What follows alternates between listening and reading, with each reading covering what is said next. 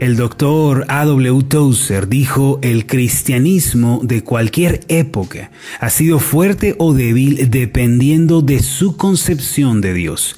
E insisto sobre esto y lo he dicho muchas veces que el problema básico de la iglesia de hoy es su indigna concepción de Dios. El doctor Tozer, mis amados, insistía en que el concepto que tengamos de Dios determinará nuestra vida, es decir, nuestra comprensión acerca de Dios, de su persona, sus atributos y sus obras, es lo que moldea nuestra fe y termina decidiendo nuestro destino. De ahí que sea tan importante conocer a Dios personalmente. Mis amados, si nuestro conocimiento de Dios es débil o pobre, nuestra fe también lo será. La fe de muchos, desafortunadamente, el día de hoy se parece a la telaraña que crece entre las hojas de los árboles.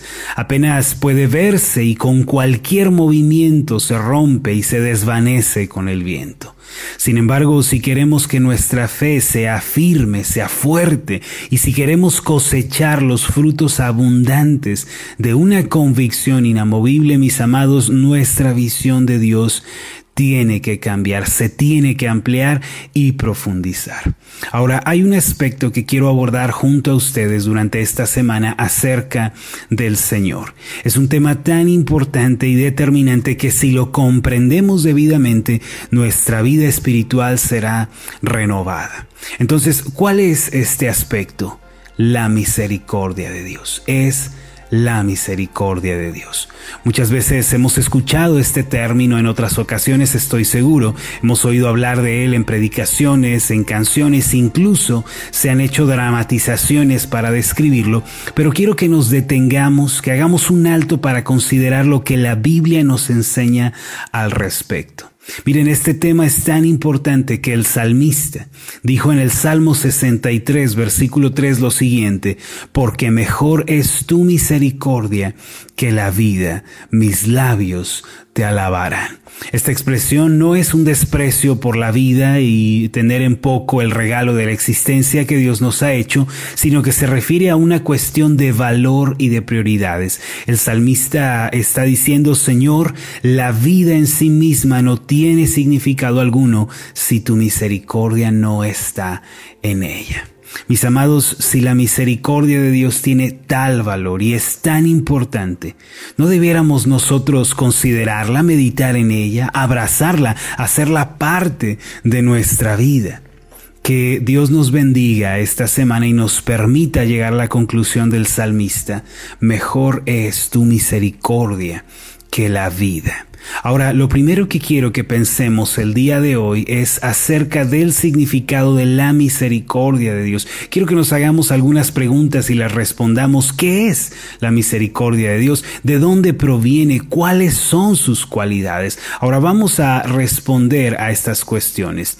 Primero, el diccionario bíblico define la misericordia como una virtud que inclina el corazón a sentir compasión de los trabajos, las cargas y las miserias de otros, que nunca es una obligación. Miren eh, el significado de la misericordia.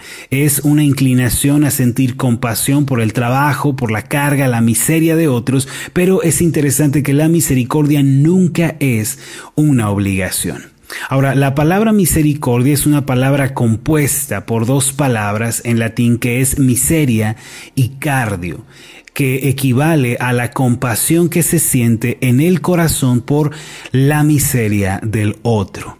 Para explicar su significado, permítame relatar un evento que se dice tuvo lugar en el siglo XVIII. Una mujer se abrió paso entre la gente hasta Napoleón Bonaparte y arrodillada en el lodo pidió el perdón para su hijo. El emperador le respondió que este era el segundo delito que cometía el hombre y que la justicia exigía nada menos que su ejecución. La mujer respondió, Emperador, lo que pido no es justicia, sino que pido misericordia. Napoleón, intrigado por las palabras de la mujer, le respondió, pero señora, su hijo no merece misericordia alguna, es el hombre más indigno.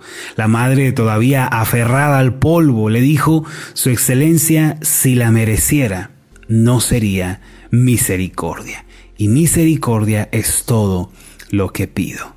Dice esta historia que finalmente Napoleón le respondió muy bien, aunque merece la peor de las condenas y es indigno, tendré misericordia de él. Y así se salvó la vida del hombre criminal. Mis amados, existe un punto central acerca de la misericordia de Dios que debemos considerar.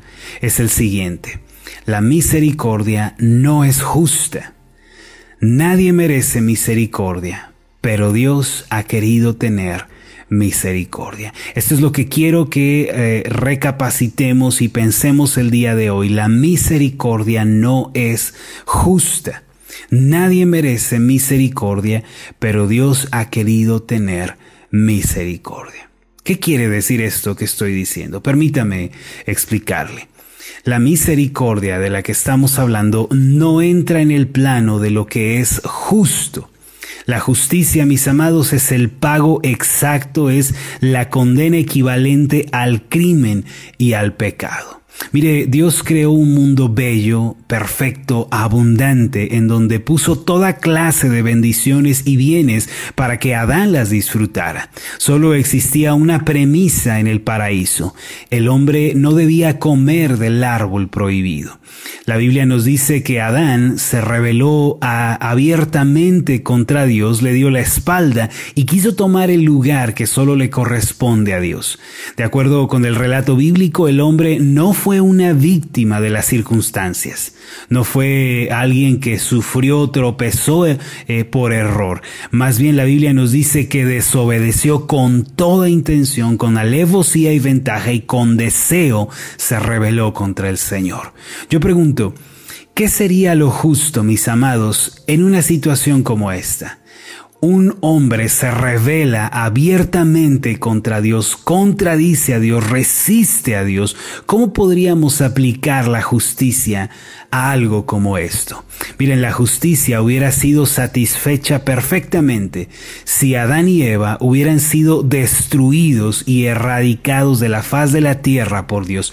Eso sería lo justo.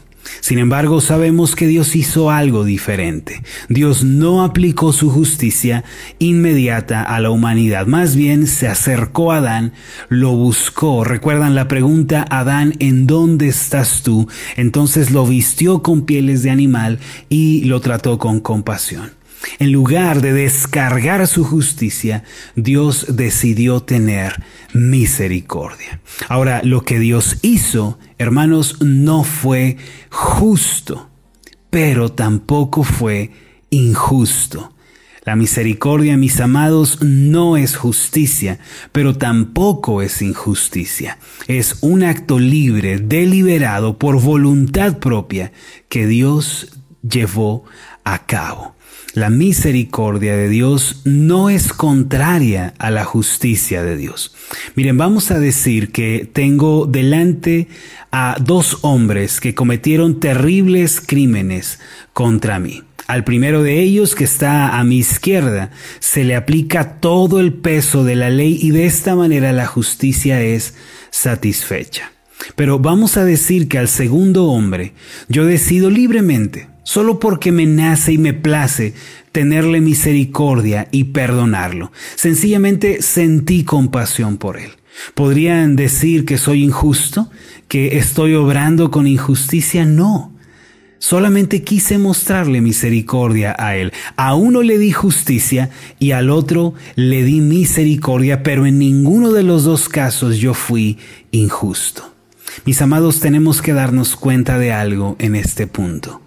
El día de hoy, nosotros estamos viviendo en un mundo, en un universo que existe solamente por la misericordia de Dios. Dios pudo haber aplicado su justicia inmediata y la historia de la humanidad hubiera terminado en el capítulo 3 del libro de Génesis. La, Biblia pudo haber sido el libro más corto de todos, pero el Dios eterno, el sabio, el insondable, voluntaria, libre y deliberadamente quiso tener misericordia. Merecíamos castigo, merecíamos destrucción, rechazo, justicia, pero Él tuvo misericordia. Por eso cada salida del sol, cada bebé que nace, cada paisaje que vemos, cada latido del corazón, cada aliento que tenemos, hermanos, todo es misericordia. La historia de la humanidad es una historia de misericordia desde el día de Adán hasta nuestros días y desde hoy hasta la eternidad lo que estamos viviendo, hermanos, es solo misericordia. El Dios justo, santo, recto quiso tener compasión del hombre y lo hizo libremente. No nos debe nada, pero Él quiso tener misericordia de nosotros. Es fundamental, hermanos, que entendamos entendamos esto, porque cada paso que damos, cada decisión, cada cosa que sucede en este universo sucede solo por un hecho. Dios tuvo misericordia. Dios quiso tener misericordia de nosotros. Es fundamental que entendamos lo anterior.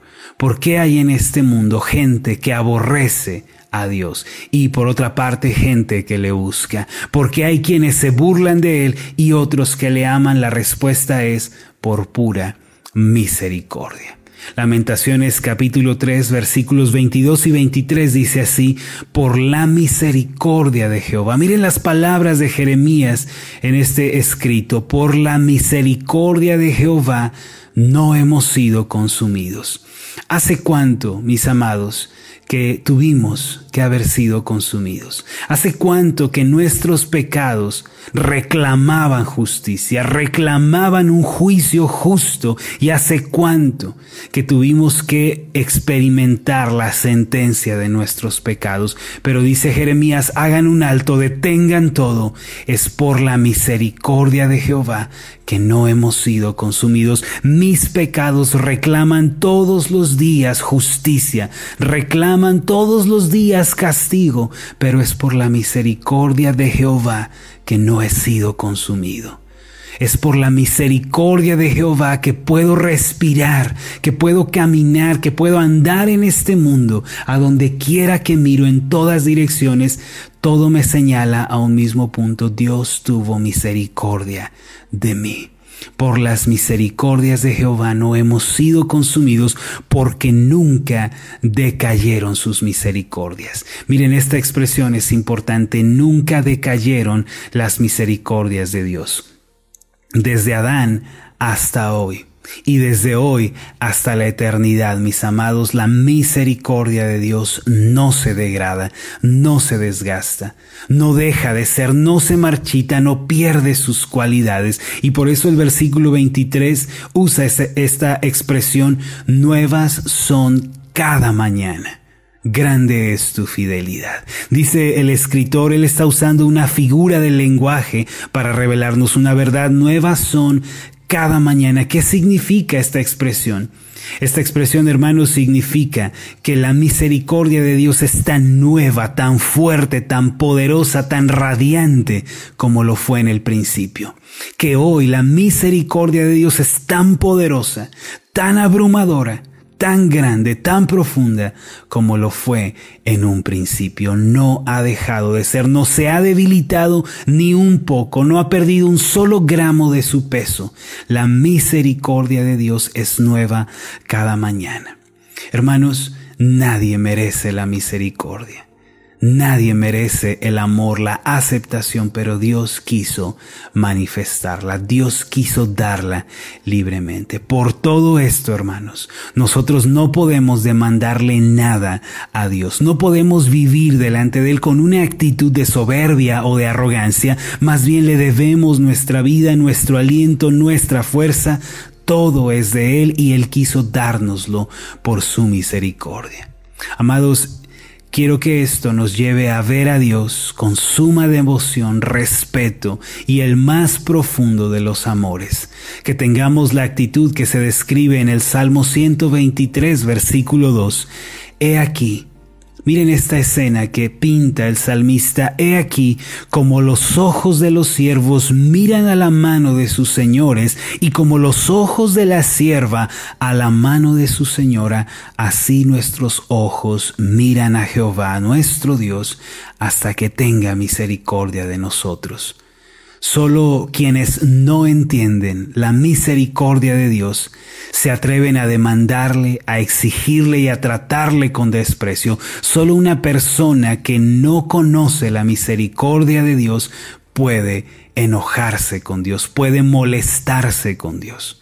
Muchas veces vivimos con cinismo, con arrogancia, apáticos, pensando que Dios nos debe todo, que Él está obligado a hacer todo por nosotros, pero tenemos que cambiar, mis amados, tenemos que abandonar esa equivocada concepción de la vida y debemos arrodillarnos ante Dios. A partir de este día hay que ver al Señor con reverencia y con amor. Él nos amó a través de su Hijo Jesucristo, quien dio la vida en la cruz, derramó su sangre para que nosotros pudiéramos amarle. Él nos buscó, vino, se hizo hombre para que nosotros pudiéramos buscarle. Todo es misericordia. Esta vida, este universo están impregnados con la misericordia de Dios. Vuélvete hoy a Él, vuélvete hoy a Dios por medio de Cristo, acércate, reconcíliate con Dios, Él ha hecho todo para que tú te reconcilies con Él. Solo tienes que creer en Cristo, solo tienes que rendir tu vida a Él. Hay misericordia para nosotros en este día. Vamos a hacer una oración. Amado Dios y Padre Celestial, cuán profunda es tu misericordia, cuán asombrosa es, cuán grande es tu misericordia. No la merecemos. Señor, nuestros pecados y delitos, nuestros crímenes, reclaman un juicio justo, reclaman justicia y la peor de las condenas. Pero hoy, Señor, Queremos hacer un alto en nuestro camino y reconocer tu grande misericordia que nos has mostrado y que nos has dado.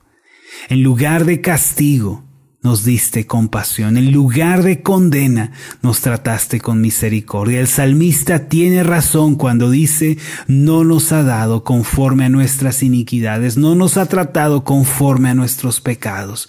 Padre, gracias por tu misericordia. Ayúdame a abrazarla el día de hoy, a vivirla, a recibirla en mi corazón y andar en ella.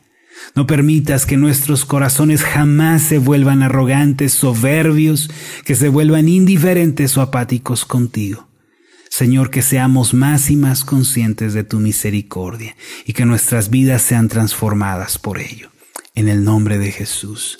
Amén y amén.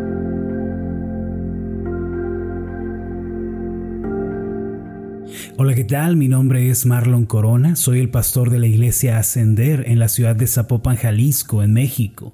Le agradezco mucho por haberme seguido con esta meditación. Mi oración siempre es que usted sea prosperado en todas las cosas y goce de una buena salud, así como prospera en su alma. Lo invito a que ore por las meditaciones Ascender y le pregunte a Dios cómo puede usted ser de bendición para este ministerio. Las meditaciones Ascender son impulsadas y apoyadas por nuestros oyentes. Reciba un fuerte abrazo de mi parte. Que Dios le bendiga. Hasta la próxima.